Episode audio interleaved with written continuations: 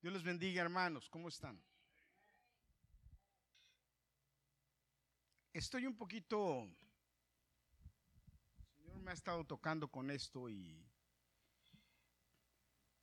yo tengo mi sermón, tengo lo que voy a predicarles hoy. Pero en la Biblia hay algo que quiero que quiero rápidamente comentarles. El Señor nos ha estado enseñando, hemos tenido algunas clases con la pastora, que sería muy bueno que un día tú nos predicaras de esto aquí, para los que no se meten en tu clase. Y sabes, no sé por qué tengo dos o tres días con esto y ahorita en la alabanza estaba pensando mucho en esto. Y repito, yo tengo mi sermón, quiero, voy, voy a predicarte de algo, pero quiero comentarte esto. Deuteronomio capítulo 28 es un capítulo muy fuerte, muy, muy, uno de los, de los capítulos más, de los capítulos de la Biblia, de los pasajes de la Biblia más eh, fuertes. Y no sé si, si realmente lo entendemos al nivel que debemos entenderlo como cristianos. Primero quiero decirte, yo, te, yo de verdad te felicito porque estás aquí. Te felicito porque estás aquí. Qué bueno que estás aquí. Dios te bendice porque estás aquí. No Dios te bendiga, Dios te bendice porque estás aquí.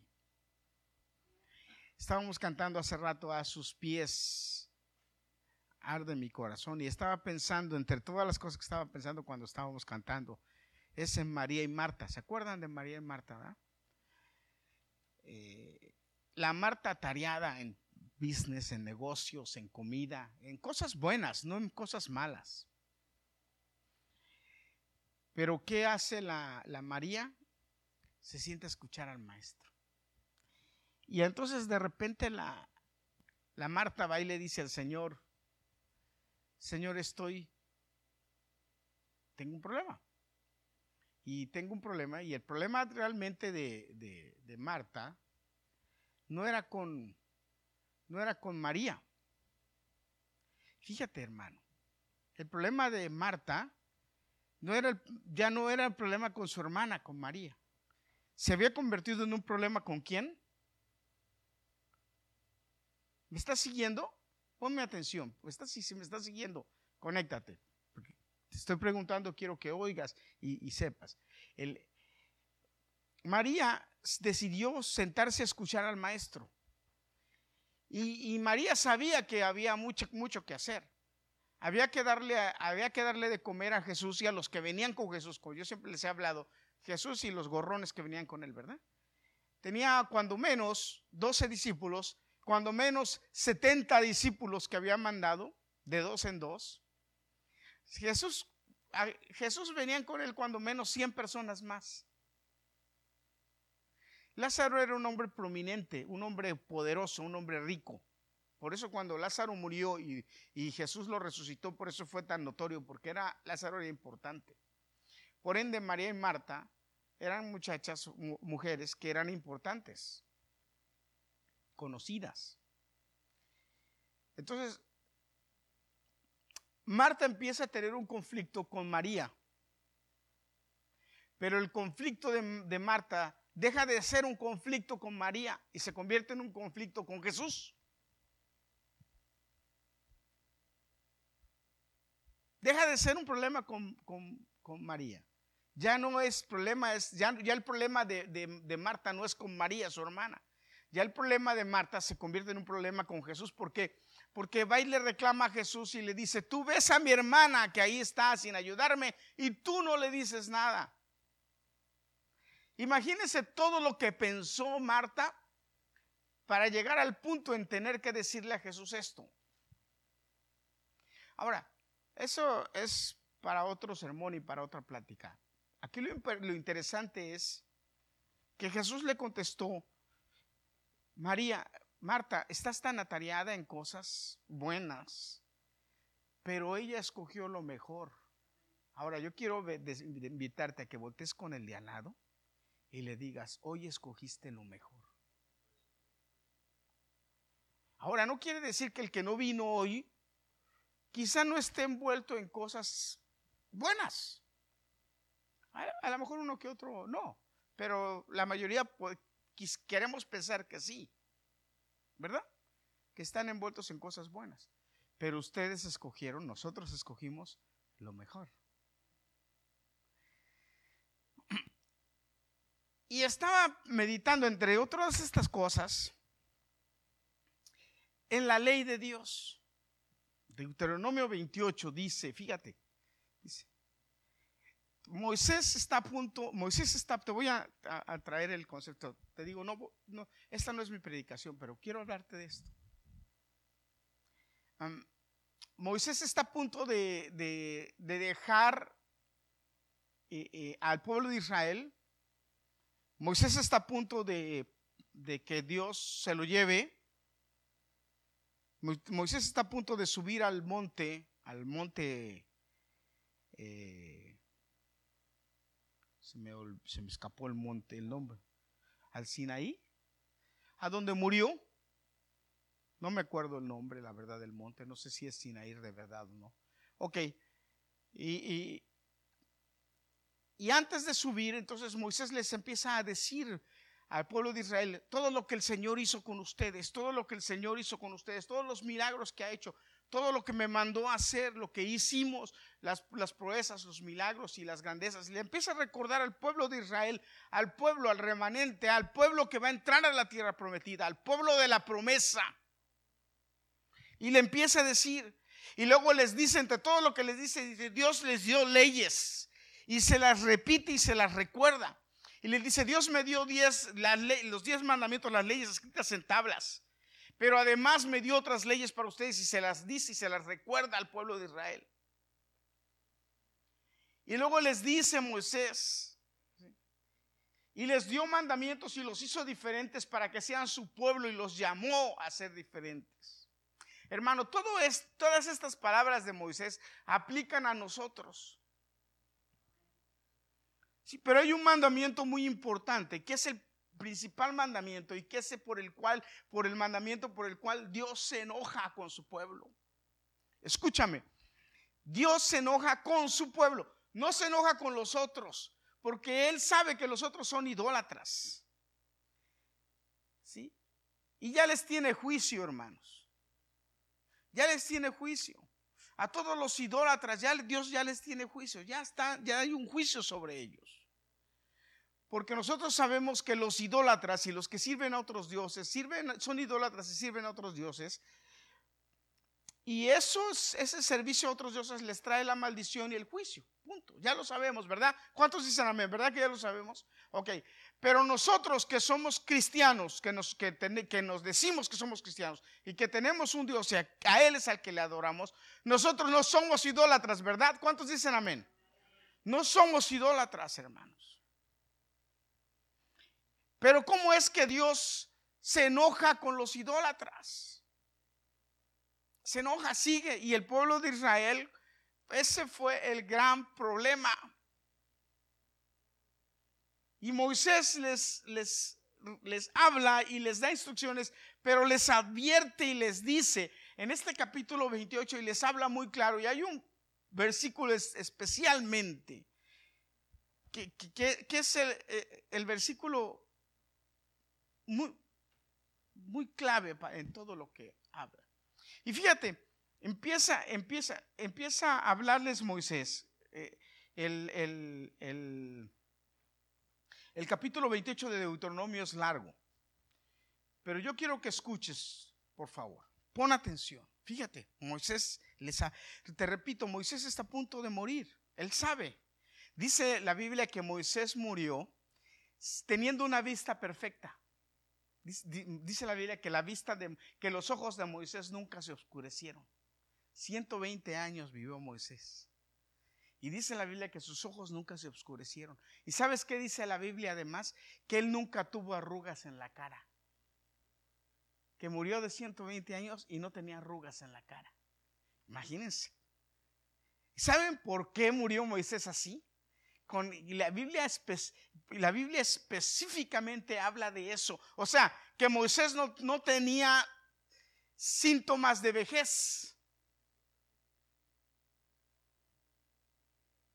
¿Saben por qué Moisés no tenía? ¿Alguien, alguien se atreve a, a, guess o a, a decirme por qué cree que Moisés no tenía síntomas de vejez? ¿Murió sin síntomas de vejez? Bueno, esa es una, puede ser una razón. ¿Cuál es, Moisés? Por la gloria de Dios, bueno. Pero había otra razón. Siempre estuvo cerca del Señor, sí. ¿Eh? Era muy manso, a lo mejor eso no lo hace que se estresara, es verdad. Pero no, hay una parte en la Biblia que dice que Moisés cada que quería veía al Señor cara a cara y hablaba con él cara a cara. Moisés. Y eso lo rejuvenecía. Yo, yo, yo, estuve leyendo esta semana acerca de esto y me llama mucho la atención cuando Moisés va y le dice al Señor, Señor, no, no me vas a dejar ver la tierra prometida. Y el Señor le dijo, no, porque no me representaste bien cuando te mandé. Hiciste lo que te dio la gana y yo no te mandé a eso. Y Moisés, Señor, pero fue tierra prometida para todos y a mí no me... Te voy a dar permiso de que la veas. Le dijo, prepárate.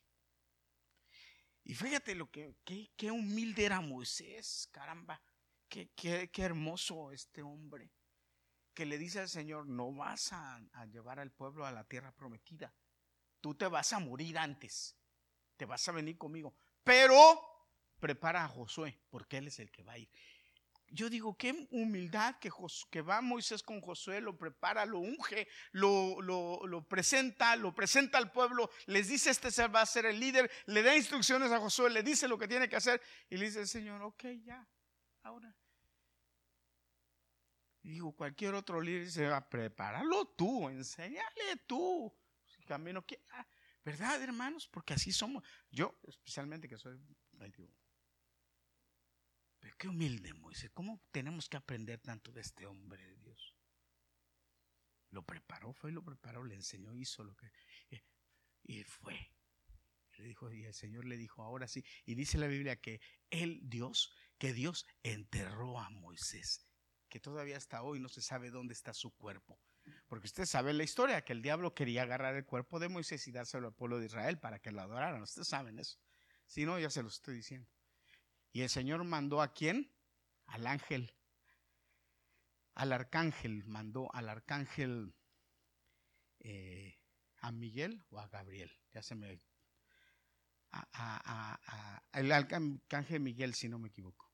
¿Verdad? al guerrero a pelear contra el, contra el diablo, porque el diablo había agarrado, había encontrado el cuerpo de Moisés y lo había agarrado para llevárselo al pueblo.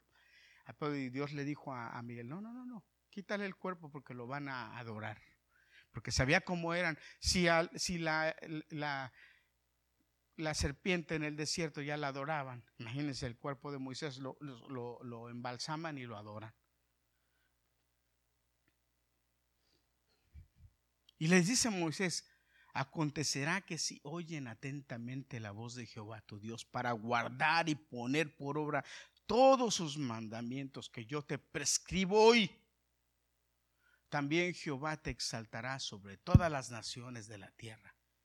Y luego sigue, y vendrán sobre ti todas las bendiciones y te alcanzarán si oyeres la voz de Jehová tu Dios. Y luego empiezan las bendiciones. Bendito serás tú en la ciudad, bendito en el campo, bendito el fruto de tu vientre, bendita la tierra, bendito el fruto de, el fruto de tu tierra, el fruto de tus bestias, las crías de tu vaca, los rebaños de tus ovejas. Bendita serás Bendita será tu canasta y tu, y tu arteza de amasar, bendito serás en la entrada, bendito en la salida. Jehová derrotará a tus enemigos y se, se levantarán contra ti por un camino, por un camino y saldrán contra ti por siete caminos. Jehová te enviará su bendición sobre tus graneros, sobre todo aquello en que pusieres tu mano, te bendecirá en la tierra que Jehová tu Dios te da te confirmará Jehová por pueblo santo suyo, como te lo ha jurado, cuando guardares los mandamientos de Jehová tu Dios y anduvieres en sus caminos. Y verán todos los pueblos de la tierra en el nombre de Jehová, que el nombre de Jehová es invocado sobre ti, y te temerán. Y te temerán. ¿Cuántos, cuántos les tienen miedo a ustedes, hermanos? ¿Cuántos les tienen miedo? Yo estaba comentándole a mi esposa el otro día que mi trabajo se va a retirar uno de los más viejos del trabajo. Y entonces ya están haciendo, planeando y haciendo cambios para hacer cambios de, horarios, de shifts de horarios en el trabajo y ya están eh, todos hablando, todos acomodándose y todos haciendo esto. ¿Y saben cuál es, cuál es una, una frase que predomina en mi trabajo en estos días? Cuando hablan de mover, de hacer, de a Herminio no lo toquen. Herminio necesita el sábado para ir a la iglesia, Herminio no lo toquen, acomoden todo, a Herminio lo dejan tranquilo. ¿Y ustedes creen que es por mí? No, hermano. Es por la promesa de Dios. Es por la promesa de Dios. Ahora, ¿Por qué te estoy diciendo todo esto? Porque hay algo muy interesante que es lo que quiero que tú compartir contigo hoy, que Dios me ha movido a compartírtelo. Ahora mira hermano, te voy a decir esto.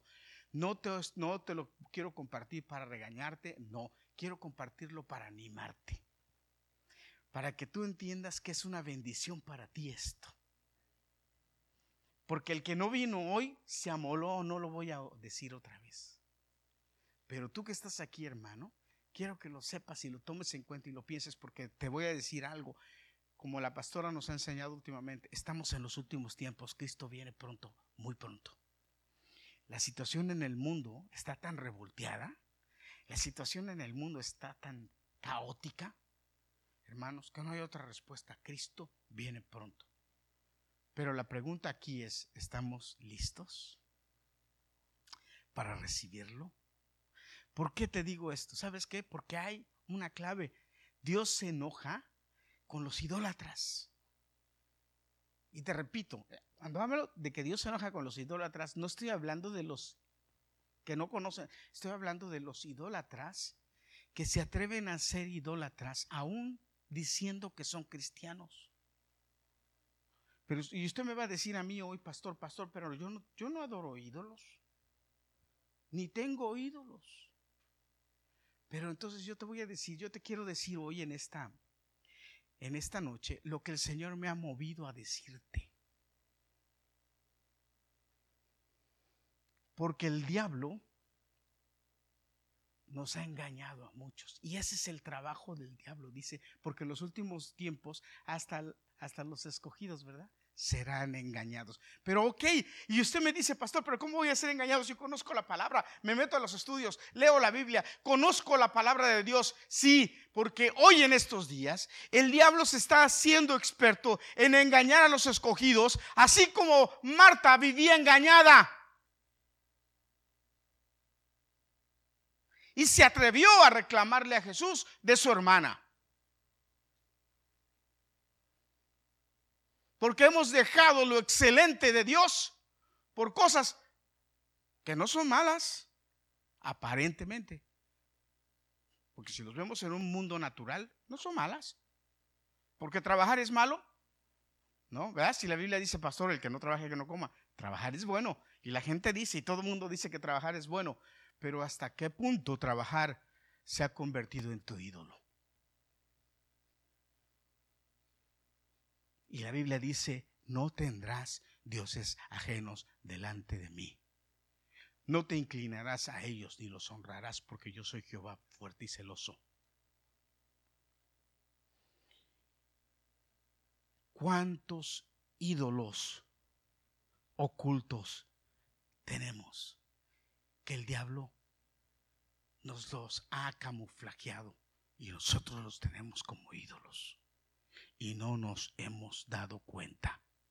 Pues hoy en esta noche el Señor te está diciendo, wake up, me molesta que tengas ese ídolo. Yo tengo que ser el centro de tu vida. Porque así es como te voy a bendecir.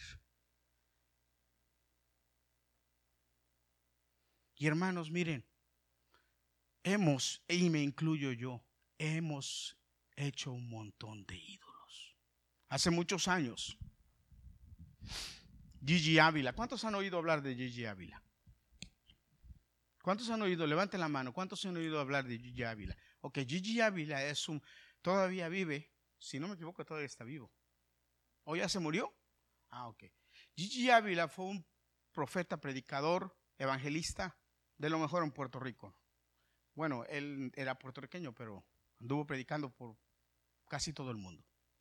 Y Dios lo usaba. Pero Gigi Ávila tenía una frasecita que la gente lo criticó mucho y siguieron criticándolo, siguieron criticando, pero Gigi Ávila no estaba equivocado.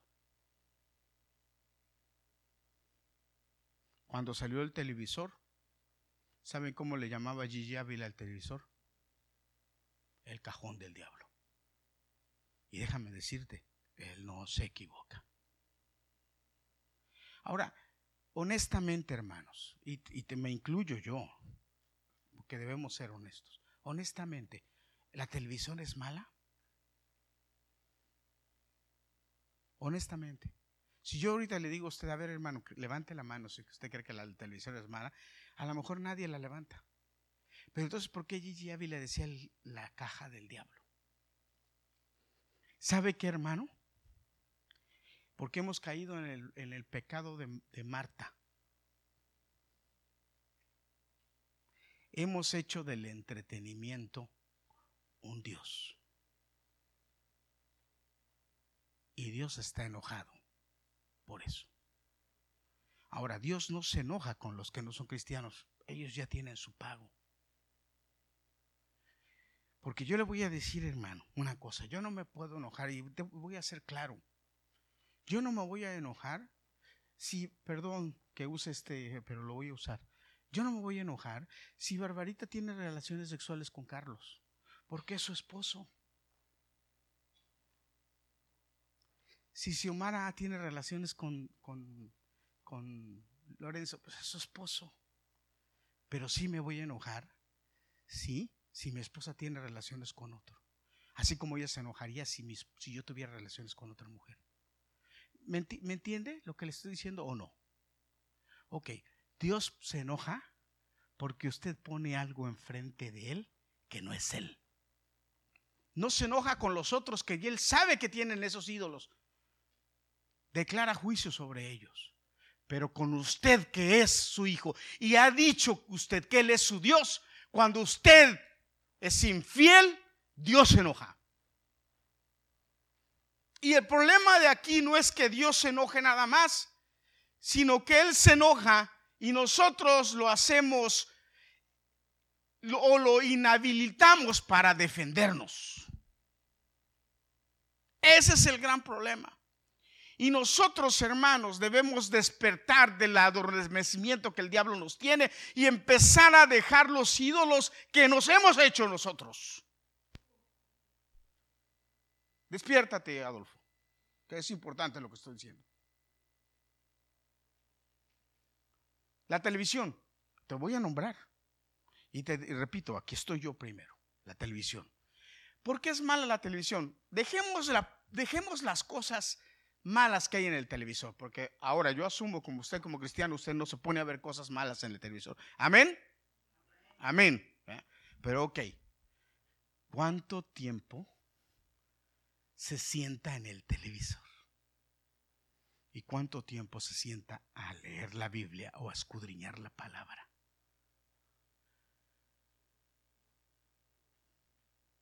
¿Cuánto tiempo se sienta en el televisor ¿Y cuánto tiempo ora?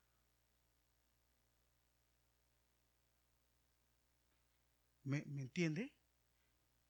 Esos son los ídolos, hermano.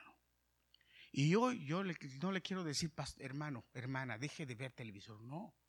Usted hace lo que usted quiere. Yo no, yo no soy un guardián para estar detrás de usted y decirle no. Lo que yo quiero animarle es que usted va a sacar más provecho cuando usted busque más de Dios Y estamos en tiempos en los que no debemos perder el tiempo, sino debemos aprovechar los, días. ¿Sabe por qué dice la Biblia? Aprovechando el tiempo porque los días son malos. Es verdad, nunca antes se había aplicado esta palabra tan buena como en estos días. Los días son malos, hermanos. Entonces hay que aprovechar el tiempo. Y además, déjeme decirle, el tiempo va volando. Aprovecha el tiempo. Yo, yo le digo a mis hijos, aprovechen el tiempo. Aprovechen el tiempo. Hermano, mire, la televisión se ha vuelto en un ídolo y estamos siendo maldecidos por eso, porque nosotros decidimos, porque nosotros decidimos tener el control del televisor en nuestra mano. Otra cosa que se ha vuelto un ídolo es esto. Y estamos contentísimos, ¿sí o no? Ahora, ¿es malo el teléfono? Hermano, ¿es malo el teléfono? ¿Alguien me puede decir si es malo? Lo necesitamos, ¿verdad? Hoy en día es necesario. ¿Sabe? El otro día yo salí de mi casa y se me olvidó el teléfono en mi casa. Y lo primero que dije es, me devuelvo por él. Yo dije, no me devuelvo por él. Se quedó en la casa. Y me fui, sin teléfono. Cuando llegué, mi esposa me dijo, oh, ¿por qué te sale? Te he dicho que no te salgas sin teléfono. Se me olvidó. Me dieron mi regañiza, pero ni hablar. Pero yo cuando salí, que ya iba, ya me estaba montando en el carro, dije, el teléfono, dije, no teléfono. Porque antes nos comunicábamos, aunque sea por señales de humo, pero nos comunicábamos. ¿Sí o no? Entonces ahora, ¿por qué es que nos, el, el teléfono se ha hecho un ídolo de nosotros? Hemos dejado que el diablo nos engañe. Y, y la pregunta vuelve otra vez, ¿es malo? No, es necesario. Pero nosotros lo hemos hecho un ídolo. Ahí te va, esta otra. Y te la voy a tirar porque Dios me dijo que lo hiciera. Nos pesa dar 5, 10, 15, 20 dólares de ofrenda.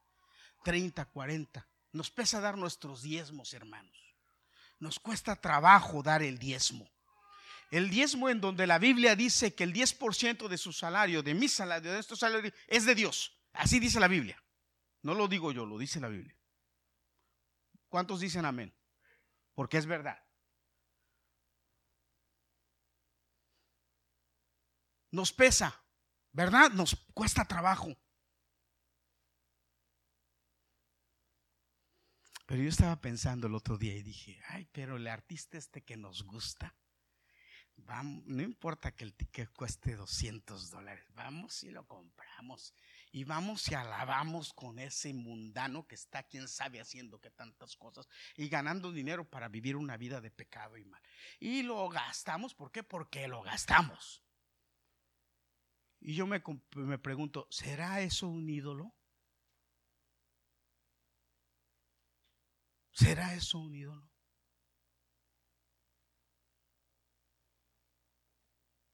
Y gastamos en otras cosas, hermanos, que no tienen sentido. Y, y, y, esos a veces, esas cosas a veces se vuelven ídolos en nuestra vida. Y no está mal que de vez en cuando tú te des un gusto, te vayas de vacaciones o disfrutes. Gloria a Dios que Dios te bendice para esto, pero tú no te das cuenta ¿sí? Que a veces tú mismo estás trayendo maldiciones a tu vida y dejando que el diablo, el diablo, entre en tus finanzas por no cumplir con lo que Dios te dice. ¿Por qué? Porque entonces el dinero se está convirtiendo en un problema y cuando el dinero se convierte en un problema se convierte en un ídolo para ti. Y la Biblia en, bien clara dice, no tengas algo. ¿Qué quiere decir? No tengas dioses ajenos delante de mí, no tengas alguien que valga más que yo que yo debo valer más que todo lo demás. A veces hacemos ídolos de nuestros hijos. A veces hacemos ídolos de nuestra esposa o de nuestro esposo. Y Dios te dice, ten cuidado.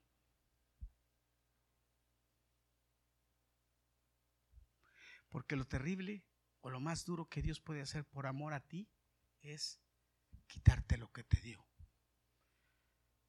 El pastor Felipe, te voy a comentar esto porque es gracioso, pero te lo voy a contar. me estaba contando de un hermano de su congregación que le decía, pastor, por favor, ayúdame a orar porque necesito un trabajo. Y él le dijo, vamos a orar. Y que entonces consiguió un trabajo. Y era un hombre que venía a todos los servicios. El pastor tiene creo que tres servicios en la semana. En el, servicio del domingo y dos servicios en, en la semana. Eran tres. Y él venía, tomaba el autobús, verano, invierno, lloviendo, nevando, como fuera, y tomaba el autobús y llegaba. Y entonces el Señor le dio un trabajo y empezó a tener un trabajo bendecido, muy bueno y todo. Entonces el hermanito se compró un carrito. Vino con el pastor, me compré un carro. Qué bueno, felicidades, Dios te bendiga. Y se compró un carro. ¿A cuántos de nosotros el carro se ha convertido en un ídolo? Va a decir, no, pastor, es necesario. Bueno, pues qué bueno. Si es necesario, qué bueno. Gloria a Dios por tu carro, ¿verdad? ¿Cuántos dicen amén? Yo tengo tres carros en mi casa y los necesito. Los necesito. Pero a mí nunca el carro me, ha evitado venir a la iglesia. Pero esta, es que me dio risa lo que pasó. Te voy a contar. Porque tú me vas a decir si entonces el hermano, Dios se enojó con el hermano porque hizo del carro su ídolo. Fíjate, empezó a faltar a los servicios entre semana. Y entonces el pastor le dijo, ¿qué pasó? ¿Por qué no estás viniendo a los servicios si tú no estás trabajando? No, le dice, pastor, es que tengo un problema. ¿Cuál es el problema? Bueno, el problema es que llego del trabajo y allá en West New York, entonces consigo parqueo. Pero entonces a la hora del servicio yo ya no muevo el carro porque me quedo sin parqueo. Y como ya no puedo mover el carro, pues entonces me quedo en mi casa. Pero si antes venías en autobús, si no quieres perder el parqueo, deja el carro en tu casa y vente en el autobús. Así no pierdes el parqueo. Ay, no, pastor, es que ya tengo mi carro. Entonces, eh, ¿se da cuenta, hermano? Nos echamos maldiciones, nos metemos en problemas con las bendiciones que Dios nos da. En lugar de ser bendiciones, dejamos que el diablo nos las cambie en maldiciones. Y ahora le repito, hermano, escúcheme bien. Le estoy diciendo esto porque a usted que me está oyendo quiero animarlo a que haga un alto en su vida y analice su vida y le diga al Señor en qué estoy fallando, Señor. Porque los tiempos se están poniendo malos y Dios quiere que usted esté preparado porque Él viene pronto. Hermano, créamelo, Cristo viene pronto. Y la Biblia me enseña que el diablo quiere engañar aún a los escogidos para que no se vayan. Y eso va a estar duro. Y si la Biblia a mí me dice que cuando Jesucristo venga, uno vaya a ser llevado y el otro va a ser dejado, eso me pone a pensar y decir, ah, caramba, entonces, ¿cómo está la situación? Porque la pregunta es, ¿un idólatra seguirá con el Señor? un idólatra se irá con el Señor. Y déjeme decirle, hermanos, lo último para con esto voy a terminar esto que les estoy diciendo. Nos hemos nos hemos equivocado y hemos hecho ídolos de los artistas, de los cantantes y de la música. a veces aún de artistas, cantantes cristianos, a veces aún eso. Vamos a adorar con el hermano fulano. Ah, caramba. ¿De verdad vas a adorar o vas a qué? Yo no estoy en contra de ir a un concierto cristiano, déjame decirte. Yo no estoy en contra y te lo aclaro. No, no estoy en contra. Pero debes tener bien claro a qué vas. ¿a qué voy? ¿Voy a adorar a Dios? ¿O voy a verlo a Él? Al que está ahí adelante.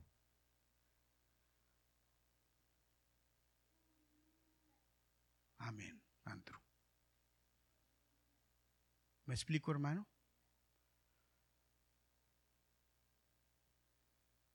Y dejando a un lado los cristianos, hemos hecho, nos hemos hecho ídolos de muchos cantantes. Usted se sabe más las canciones de los cantantes que de canciones cristianas que se cantan aquí en la iglesia. ¿O no? Digo, yo no estoy diciendo lo de usted, hay cristianos. Fuimos a una a una lugar donde hacen uñas y la dueña una coreana nos llamó la atención porque un montón de fotografías de, el Buki, Marco Antonio Solizo, algo así, el Buki. ¿Saben quién es ese? Y, la mujer ese, no, ese es papi chulo, así le decía, es el coreana. Y ese es el papi chulo. Y, y, es cristiana. Y dijo, y mi esposo sabe que ese es mi papi chulo. Y yo me quedo así, digo, ah, caramba. Ah, pero mi esposa me dice eso y yo le digo, oye, ¿qué pasó? Y ahora yo me pregunto, ¿usted no cree que ese hombre se ha vuelto unido? Fotos de él, fotografías de ella con él ahí y, y, música y las canciones. Ten cuidado con eso. Ahora, yo te digo, no está mal que oigas canciones, hermano. Bueno, si tú las filtras y oyes lo que dicen, si de verdad filtras y oyes lo que dice la canción, bueno, porque hay canciones de amor bonitas, hay raras, pero hay.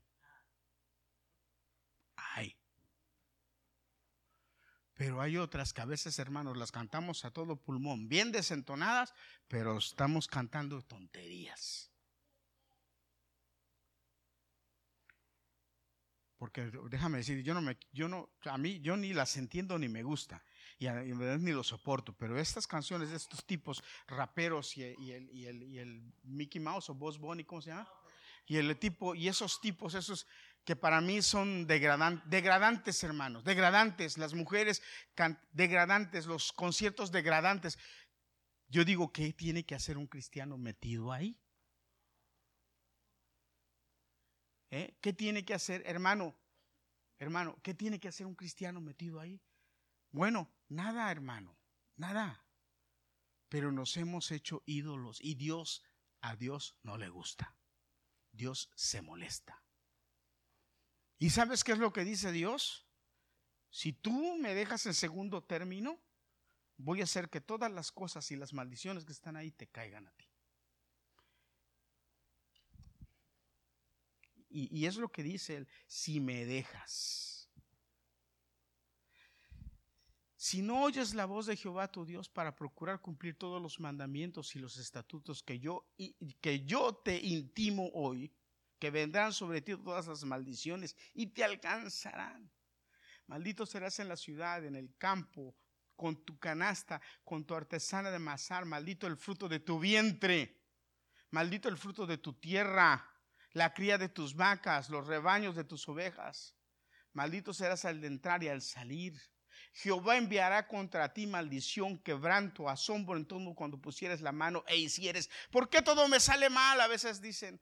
¿Por qué todo me sale mal? Ahí está. Traerá sobre ti Jehová mortandad hasta que te consumas. Jehová te herirá de tisis, de fiebre, inflamación, ardor, sequía, calamidad repentina. Los cielos que están sobre tu cabeza serán de bronce, o sea, no tendrás lluvia. Y por lluvia te dará el polvo de la tierra. Hay un verso aquí que quiero leerte. Jehová te herirá con locura, con ceguera, turbación de espíritu.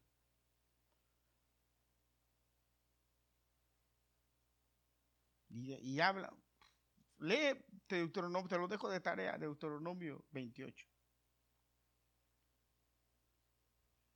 Trabajarás y no verás el fruto de tu trabajo. Estoy buscando un... Eh, es porque hay un versículo que dice, por, cuando por cuanto decidiste dejar a Jesús. así lo dice. por cuanto decidiste dejar. ¿Y sabes qué significa dejar? Poner otra cosa enfrente. Decir que otra cosa más importante. Decir que hay algo que es más importante que Dios. Y déjame decirte algo, joven, señorita, hermano, hermana, escúchame. Vivir con Cristo y vivir bajo los lineamientos de Cristo te da seguridad, primero, te da seguridad.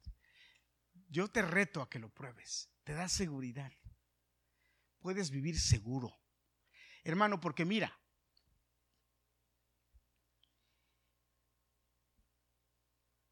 Te voy a contar esto para que lo veas, para que lo creas. Te voy a contar esto, porque esto es esto le pasó a mi papá. Mi papá era pastor en una iglesia en Nayarit, en una ciudad de México, Nayarit. Escúchame, escúchame esto. Yo no sé a cuántos ya lo han oído que yo lo he contado aquí, pero eh, quiero contarlo otra vez. ¿Por qué te digo que, que vivir con Cristo trae seguridad? Fíjate.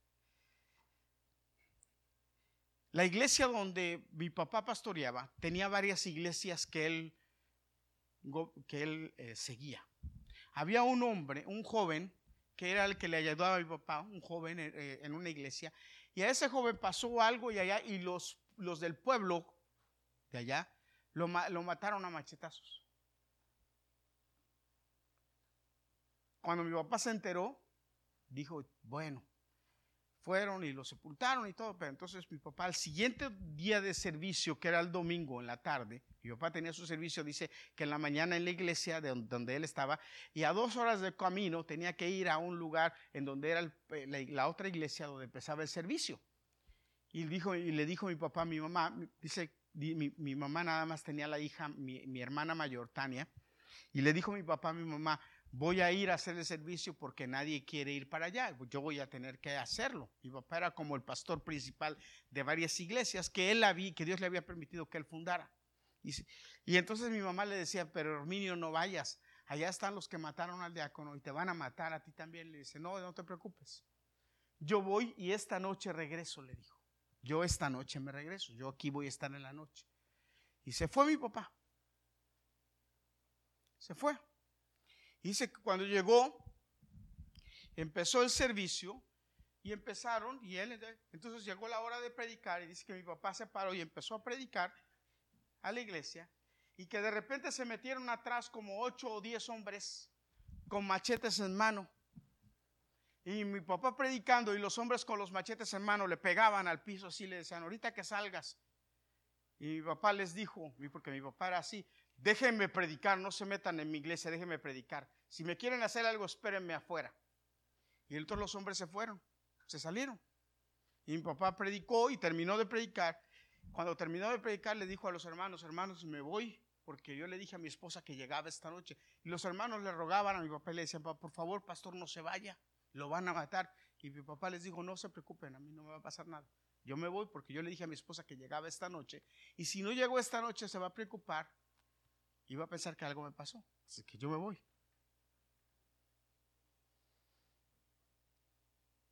Y entonces dice que mi papá agarró, creo que andaba en, una burra o en un caballo, algo, me agarró y se montó y empezó su camino. Y dice que en el camino, mi papá iba tranquilo, dice, yo iba tranquilo orando y pidiéndole a Dios, y en el camino sí me encontré a los hombres. Y con el machete pegaban en el piso y veía, pero de repente vi que todos corrieron y se fueron.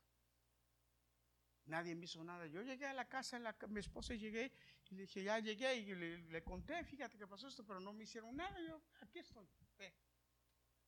A la siguiente semana mi papá arrancó al servicio otra vez y, cuando empezó a predicar, dice que los hombres se, sentaron allá atrás, los que los que lo habían amenazado la semana anterior que se sentaron allá atrás, pero ya no tenían machetes ni nada, pero se sentaron.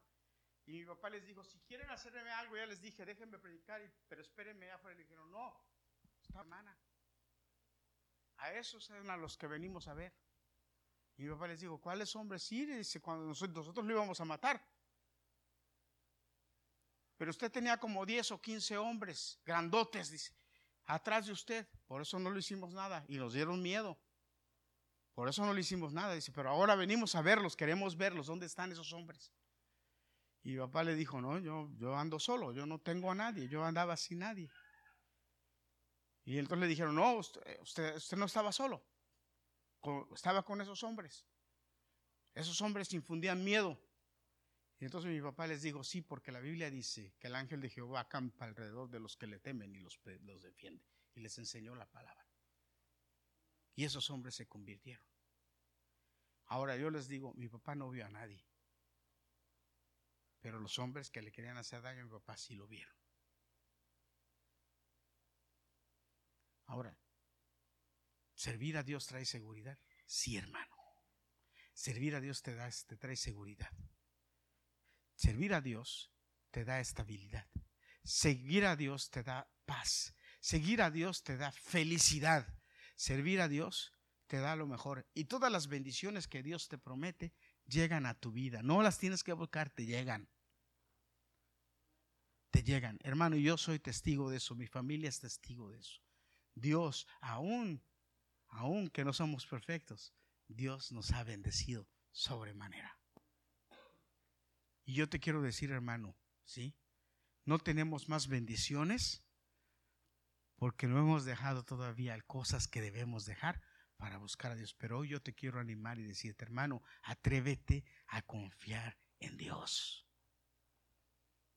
Atrévete a poner a Dios como primer lugar. Esta palabra es para ti hoy, en esta noche. Dios quiere bendecirte. Dios dejó que llegaras esta noche a este lugar porque quería que oyeras esta palabra. Dios quiere bendecirte a ti. Pero Dios quiere que lo pongas en primer lugar. Versículo 47. Gracias.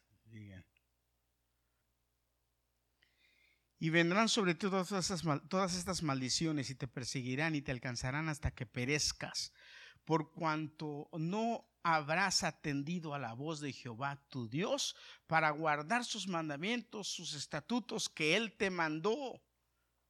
Y serán en ti por señal y por maravilla y en tu descendencia para siempre, por cuanto no serviste a Jehová tu Dios con alegría y con gozo de corazón. Por cuanto no serviste a Jehová tu Dios con alegría y con gozo. Hermanos, ese es el punto. Venimos a la iglesia con alegría y con gozo. Leemos la Biblia con alegría y con gozo. Oramos con alegría y con gozo.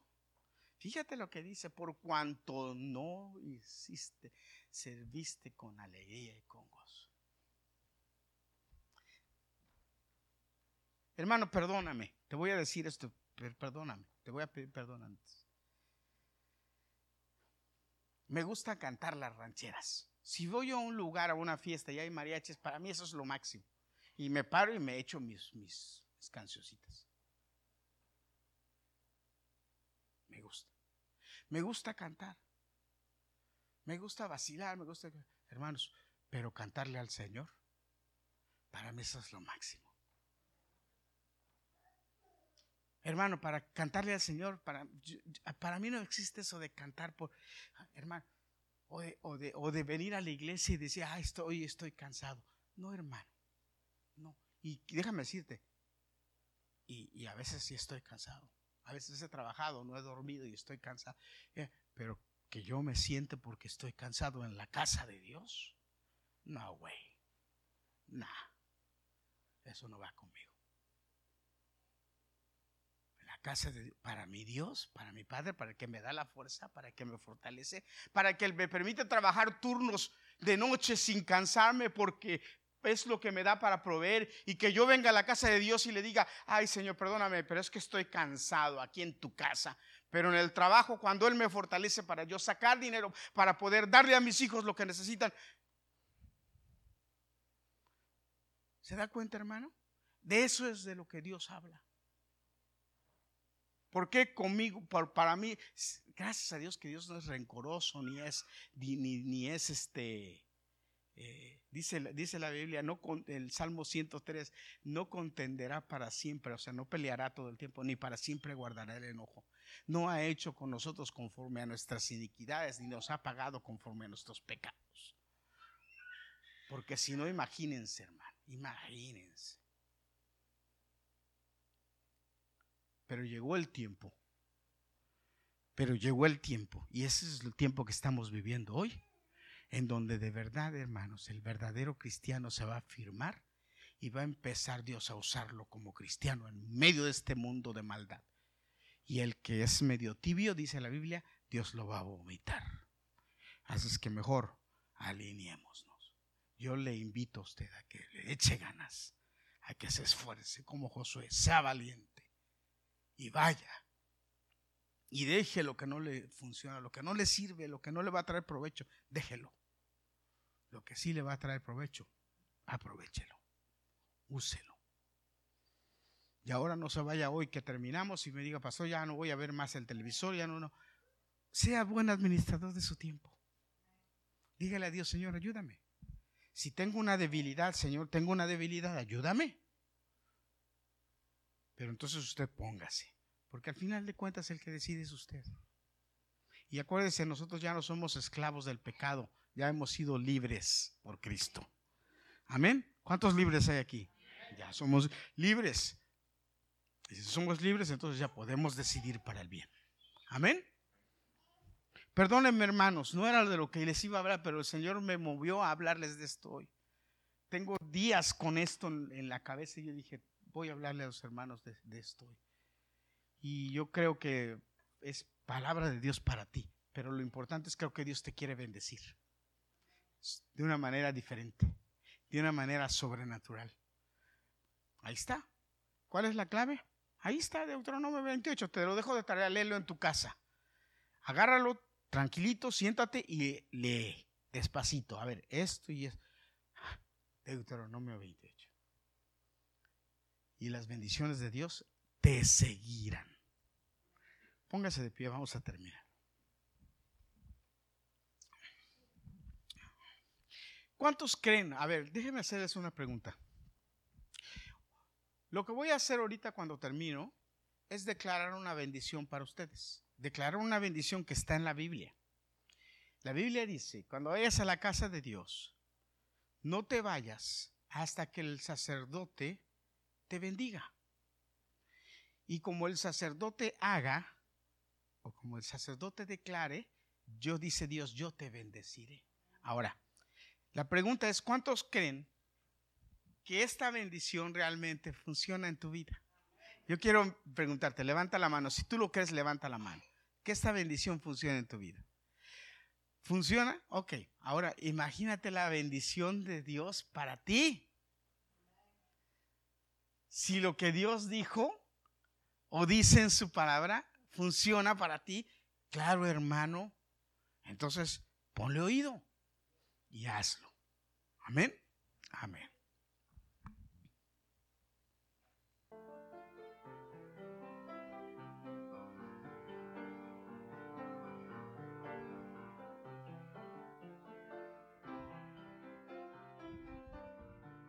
Levanta tus manos y recibe bendición.